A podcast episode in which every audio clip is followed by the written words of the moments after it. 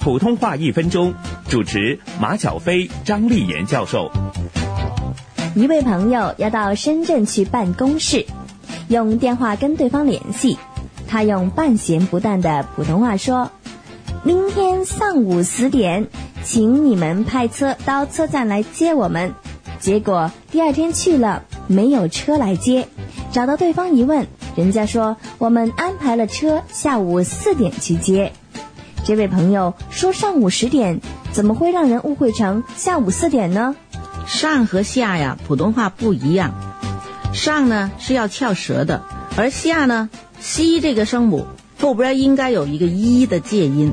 至于说四跟十，在广东人口中也是很容易相混。不光这个声母 ss 还有两组 z、z、c、sh，这个情况也都一样。这就是所谓平翘不分了。